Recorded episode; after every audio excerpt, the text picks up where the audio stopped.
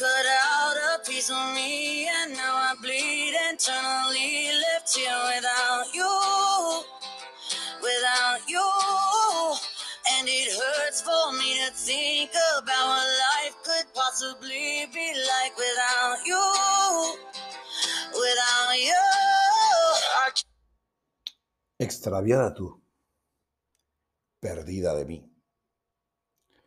Señora, a veces ocurren historias que marcan, amores que nos hacen y amores que no se deshacen, sino que simplemente mutan a un estado nuevo, a una dimensión ulterior al amor, a un punto en el que hoy le hablaré a alguien. Rosa y mármol. Hoy desperté abrazado a ella, te contaré. Llevo varias noches despertando a su lado. No lo digo en plan de pica, tampoco en plan de buscar incomodarte. Quisiera llamarte algún número telefónico y sentarme a contarte lo que me pasa.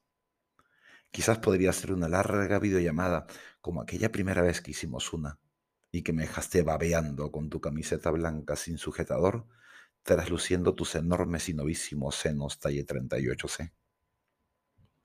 Pero ya no puedo volver a ti. Ya no estás acá, ni aquí. Ya no puedo jorobarte diciendo que estás tan buena que te miran tíos y tías por igual. Hoy está ella acá. Hoy ella me hace sentir esas cosas que pensé que iba a olvidar y que busqué enterrar, o mejor aún, incinerar, porque amar y doler van de la mano. Y entonces mi decisión fácil, luego de tu partida, fue la de no volver a amar, y que mejor estaba así. Tantos años siendo el pistolero solitario habían sido alterados por ti, por tu aparición súbita, porque de pronto llegabas un día a revolucionar y a cambiar mi vida. Y me dolió cuando te fuiste. Me dolió el que no pude hacer nada por detenerte, el que simplemente el término irreversible pasó a convertirse en un para siempre. Y decidí ser cobarde. Decidí que para tipos como yo, el amor duele, el amor jode, el amor es un sentimiento que me vuelve muy dependiente, que necesito de él, que me vuelve un yonki buscando su chute de amor en cada instante. Ya sé, estaría siendo un miedoso, pero es mejor ser un miedoso sentimental que un aventurero emotivo. Y cuando te fuiste, junto a ti dejaría de querer amar y ser amado. No negaré, me metí en distintas situaciones, particularmente más que situaciones, sensaciones, una más temeraria que la otra. Cambiar el amor por otras sensaciones es como pasar de la cocaína a por una valeriana sabes que no se sentirá igual. Simplemente será distinto.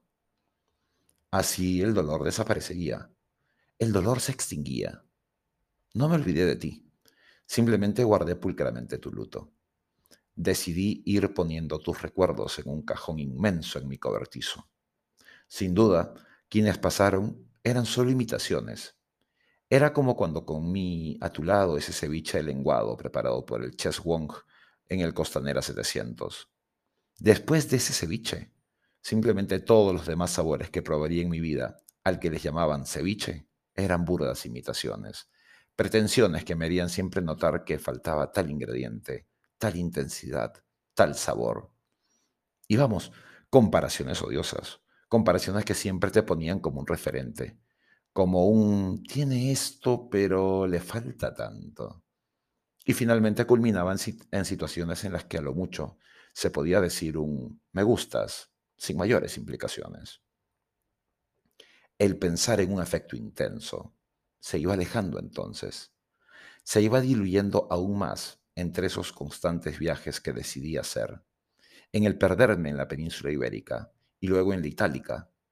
Claro, el cirujano que en mí yace siempre estaría dispuesto a calzarse los guantes de látex tomar la hoja número 15 y con la dosis adecuada de anestesia comenzar el procedimiento, sea en el quirófano más chulo de Palma de Mallorca, en la consulta ambulatoria de Madrid o en la mesa de algún veterinario conocido en algún rincón de Lombardía o Emilia-Romagna.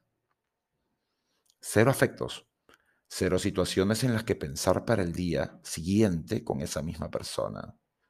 El pragmatismo al ciento por ciento. Pero tocó volver a ese Perú, a esa gris Lima, a caminar por la ciudad de la furia, donde el olor de anticucho se confunde hoy con mototaxis, motociclistas de delivery, motochorros y sicarios. Esa Lima que es amor-odio para mí, de la que pretendí siempre olvidarme y mudar mi vida para llamarle hogar a otra ciudad. Pero es así, como en esa Lima de las chichas, cumbias, salsas, guainos y demás músicas que jamás entenderé, un día ella aparecía. Y entre miradas y juegos de labios, creí que podía enamorarme de nuevo.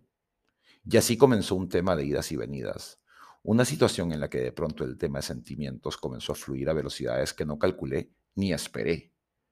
Simplemente se comenzaron a dar. Un día le conté de ti.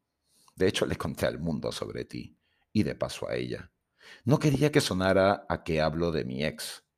Simplemente quería que sepa el por qué amar para mí resultaba tan complicado y difícil. Pero no se hizo de tema alguno. Simplemente continuó. Y a pesar que a veces la relación parece más la montaña rusa del por aventura cerca de Tarragona, no te miento que el mirarle a los ojos hace que de pronto todo se detenga, que se me nublen los ojos y que de pronto me sienta feliz. Ya sé, hablar de felicidad fue lo que pensé y prometí que solo llevaría tu nombre.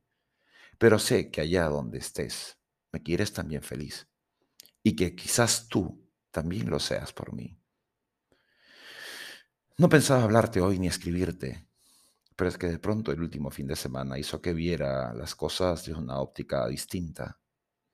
Quizás siento que ella sea la jeringuilla de esos chutes que me hicieron falta. Quizás su forma de ser sea tan distinta que ni siquiera me atrevo a hacer alguna comparación. Eso sí, esa mala costumbre tuya de hablarles con deferencia a las vendedoras y decirles reina o corazón, y que yo heredé como una buena forma de dirigirme a las personas, a ella le genera urticaria. Y claro, tiene sus razones. Intento formatear el disco duro de todas las formas, créeme. He comprendido que quizás el amor no es solo ese dar y recibir, sino estar en una especie de negociación constante. Claro, a todos nos gustaría que nuestra pareja sea tan perfecta que tuviera la respuesta correcta, la actitud clara y que incluso para nuestros engreimientos correspondiera adecuadamente. Pero claro, a veces los engreimientos y caprichos pueden dar espacio a la razón. Y en ese razonar juntos, vislumbrar lo bueno que se tiene y que se puede ir logrando como dos puños juntos. El tiempo lo dirá. Hoy dejo una rosa roja, como el labial que doraba en ti, en este trozo de mármol que lleva tu nombre. La nata.